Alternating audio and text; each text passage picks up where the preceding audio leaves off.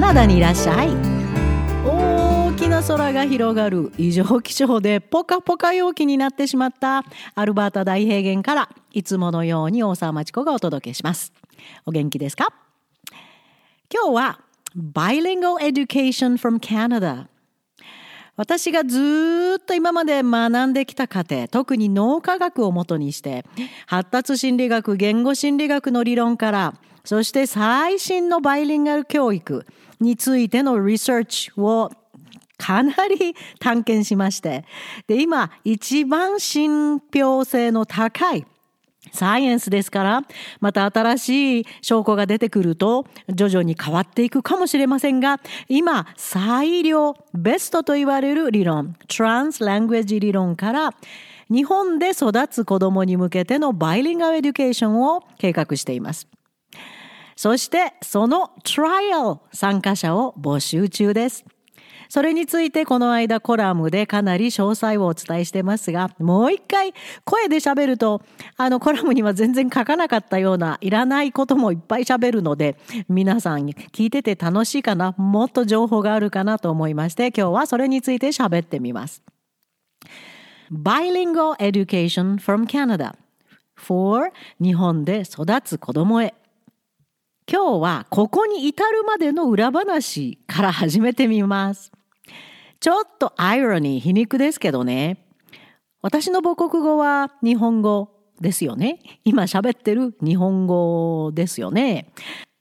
でもね、カナダやアメリカの大学で学ぶうちに、そしてそれが完全な論理的リーズニングを土台にしたその学び自体がそれをクリティカル・テンキングを使いそしてしかもそれらの思考法を使ってサイエンスを学ぶ間に日本語ってその分野で使うのは難しいなぁと思うようになりました。サイエンスは英語じゃないと語れないんです。日本語だとめちゃくちゃ回りくどい言い方をしないと伝わりません。特にサイエンスに必須の modifier その言ってる文章を全部言い切り型の断言断言型にしないための英語の特別なスキルです。テクニックです。例えば、likely, probably, may, might, can, could 他にもたくさんありますけど、それらを効果的に使います。ところが、そういう言葉を使って書いた、あるいは喋ろうとしている英語を日本語にしようものなら、なんか信用できない言い方になるんですよね。英語の場合はそのままどの程度可能性があるかを表すだけなんですけどね。例えばね、英語でこう言ってみます。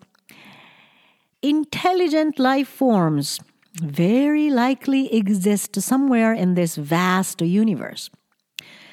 この very likely は非常に高い可能性を指すんですが、絶対じゃないんです。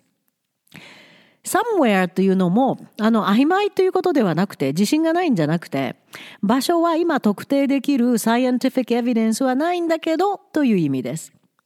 で、これ、面白がってね、Google 翻訳で日本語にしてみました。私の主観が入らないように。そうするとこうなりました。この広大な宇宙のどこかに知的生命体が存在する可能性が非常に高いです。どこかにが英語よりも曖昧に聞こえるんです。サイエンスってあまり当てにならないやん、どっかって分かってないじゃん、みたいな聞こえ方をするんかなって感じてしまいます。それから可能性が非常に高いはまあ当たってますが、絶対ではないという概念の方が強く伝わってしまうんじゃないかな、日本語だったら。存在しますって言い切りますよね、日本語って。その不明なところは全部あの、まあ、覆い隠すんじゃないけど、なんとなくわかるでしょ？言い切るだけど完全じゃないのよ、みたいな言い方が日本語の断定的な文章にあります。その違いかな？で、今度はまた Google 翻訳で遊びました。さっきの、この広大な宇宙のどこかに知的生命体が存在する可能性が非常に高いですっていう日本語を Google 翻訳やってみると、It is very likely that intelligent life forms exist somewhere in this vast universe. いや、だいたい、だいたい正確に戻ってきましたけど、it is likely になるんですか？なるほど。これが日本語の長ったらしい説明かなって。ちゃんと主語があるのに、intelligent life forms、それ使えばいいのに、なんで it が出てくるんだろう。すごい言葉数多くなって余計曖昧になってきますよね。ということなんですよね。二つの言語を行き来するバイリンガルの脳が考えること、迷うこと、あれって思ってしまうんです。どっちの言語を使おうって。私自身は本格的に英語で専門分野を学び始めたのは随分後になってからです。英語教育自体もやっとアメリカに押し付けられて始まった中学、そこからです。そこまではアルファベットも知りませんでした。留学？超お金持ちじゃないと無理でしたよ。1ドル360円の時代でしたからね。そしてもう仕方ないので日本しか選択しないです。そこで言語学、リングスティックスの学位を取った後、いろんなことを試して、そうしてここすごくラッキーだったと思うんですが、日本にあったアメリカの雑誌タイム、そこの支社に200人応募して1人っていう採用をされました。すごいんじゃなくて、いや、態度がでかかったのが良かったんだそうです。それと、日本人らしさが全然ない、めちゃくちゃ簡潔な英語を使えたからだって、後で聞いてみたらそうでした。日本人らしくないっていうのがちょっと気に食わなかったんですけど。その時からですね、日本の英語教育なんて嘘ばっかりだなって思い知ったのは。そこからです。英語で専門分野を学ぼうとの挑戦が始まったのは、また同時に日本で嘘の英語教育の中に押し込まれてる日本の生徒をもう数名でもいいから救おうと思って指導を始めました。その私が英語で専門、英語で専門分野を学ぼうとの挑戦。そこからの猛追はすごかったですよ。自分で言うのもおかしいですけど、猛烈に追い上げました。今も続いてます。今はハーバードのあのジャスティスっていうコースを取って、ロイヤーになる準備をしてます。私のポッドキャストいつも聞いてくださってる皆さんは、あ、また前に聞いたのにと思うかもですが、初めての方のためにちょっとまた喋りますので少々我慢してください。サイエンスに集中したブレインサイコロジーをカナダの UBC から学び、ハーバードの Fundamentals of Neuroscience を学び、そして今また運よくロースクールへの準備としてハーバードの Justice を学んでます。そんな過程を経て、reading, writing に関しては自分のことを英語と日本語のバイリンガルと認識してます。困りません。かえって英語の方がスムーズかもしれません。Speaking? うん、面白いですよ。アイディアを語るには、あ語る時には自分の専門分野を語ったり議論する時、うん、もう楽しくてしょうがないです。困ることまずないです。困るのはちょっとしたスモールトーク。まあ、もともと日本語でも立ちたの世間話できないんですよね。障害があるんじゃないかなと思えるほど世間話苦手です。だから、ちょっとその辺英語でも無理です。英語圏の人のいわゆる話し方、内容についていけないっていうか、多分スモートークに私の脳が興味ないので反応しないんだと思います。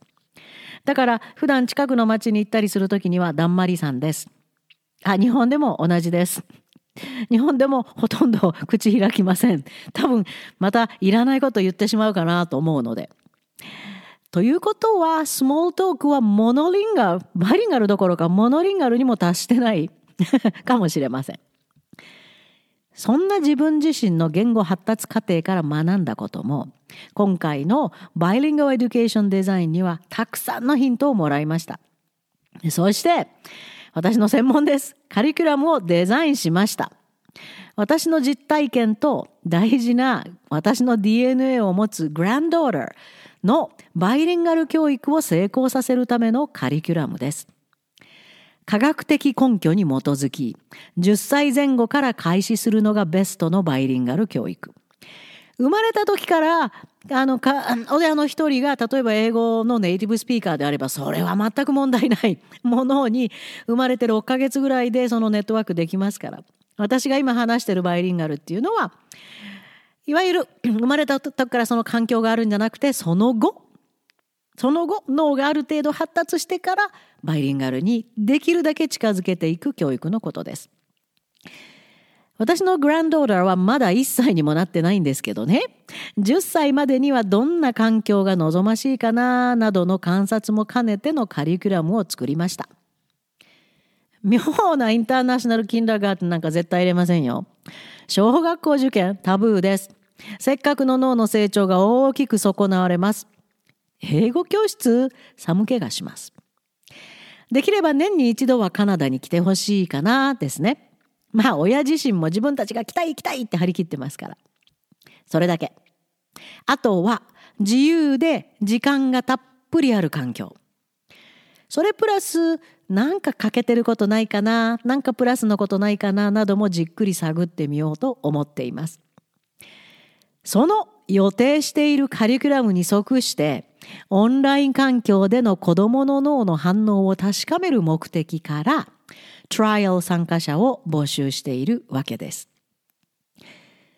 子供の英語上達をひたすら願う親たちに間違った方向にだけは行ってほしくない。子供の脳を破壊してほしくない。10歳までに破壊されてるとあとどうしようもないからが本音です。意味不明の英語イマージョン幼稚園や小学校はタブーですよ。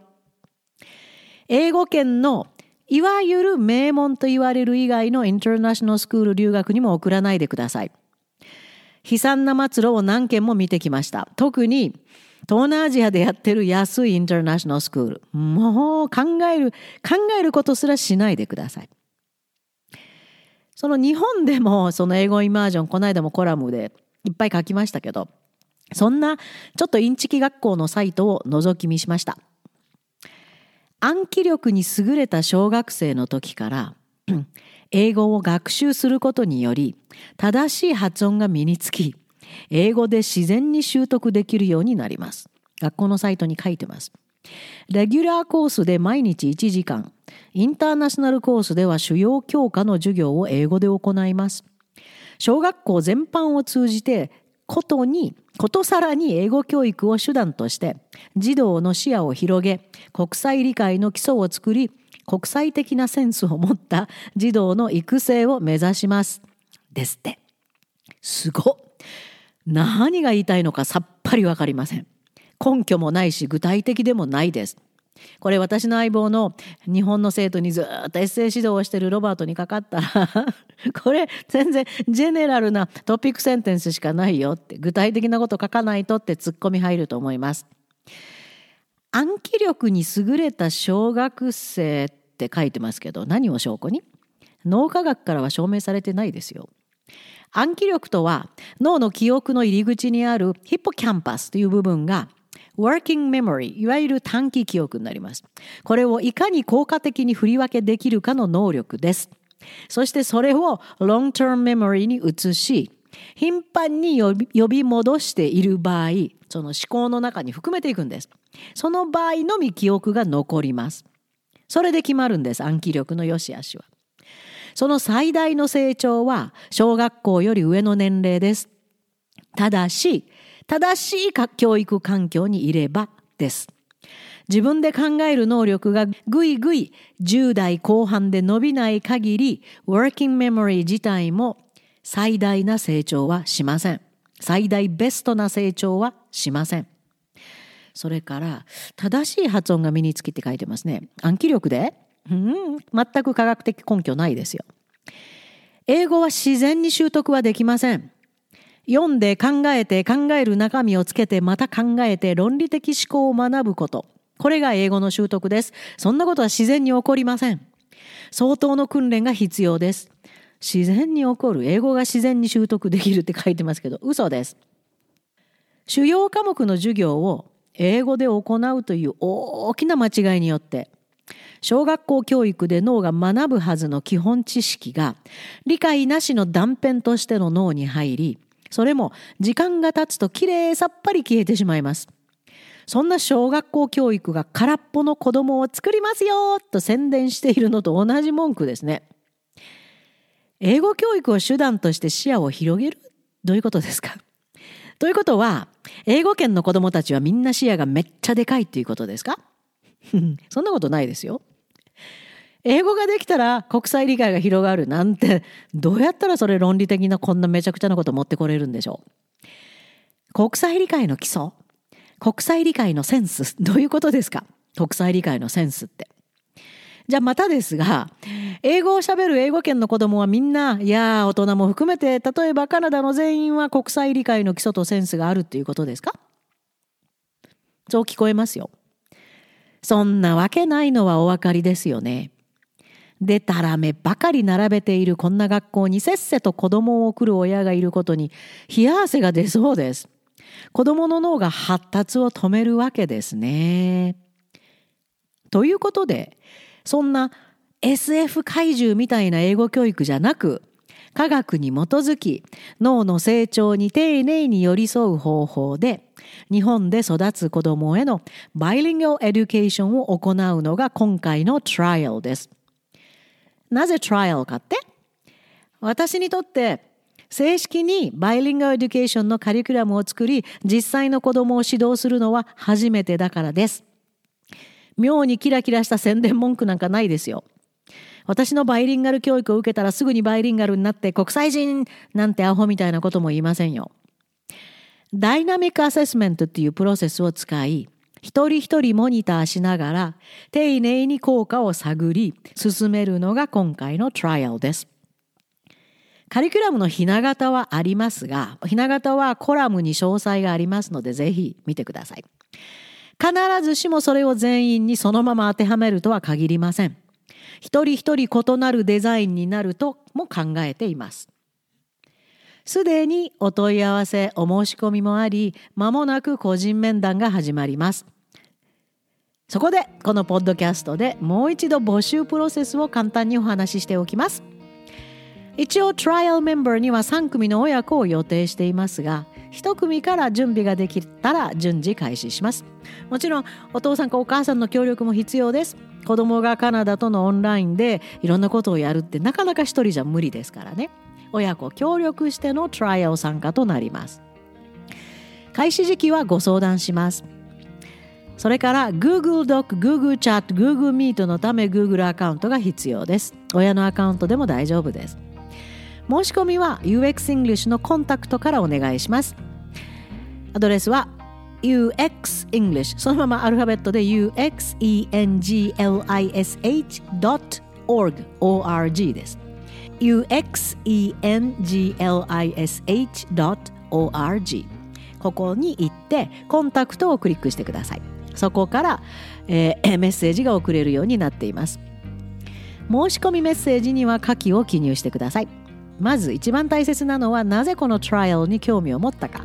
子供さんの年齢学校生まれてからずっと見てて得意かなこの子こんなとこはそんなとこ。それからこれまでの英語学習歴ゼロでも問題ありません。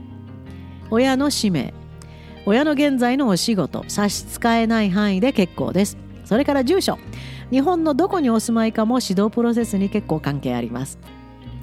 それから参加する条件は Trial Bilingual Education for Japanese Kids の Trial 参加条件は年齢が10歳前後から個人差がありますので目安です。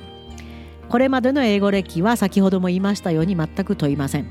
正直日本の普通の小学校に通っている子供が最高です。変な英語の嘘の教育受けてない子供たちが最高です。だいたい週に1回か2回日本時間土曜日または日曜日の朝、まあ、9時から11時大まかに言うとそのぐらいの時間帯にオンライン指導が可能な方。時間は長さはもう個人に任せます。都合がつく週のみでも OK です。非常に自由です。トライアル期間は一応3ヶ月ずつ行う予定ですがこれも子どもさんによってフレキシブルです。そしてトライアル参加は無料です。先ほども言いましたようにこれを本格的にカリキュラムで行うのは私初めてですのでこれがうまくいった場合もしかしたらもっと正式なコースがもしかしたらじゃない。非常に高い確率でもっと正式なコースが始まりその時から受講料をいただくようになります。ただ一つだけお願いします。このトライアルに参加なさる方は Canada News for You への登録サブスクリプションをお願いします。月20ドルカナダドルでお支払いしていただくようになります。ペイパルから。この Canada News for You っていうのはメンバー限定で多くの留学英語教育もカナダについていろんな情報子育てもそうですを提供するサイトですそして、えー、この Trial のカリキュラム詳細も Canada News for You からお読みになれますそれからどんな風に進んだかも Canada News for You からレポートしようと思っています。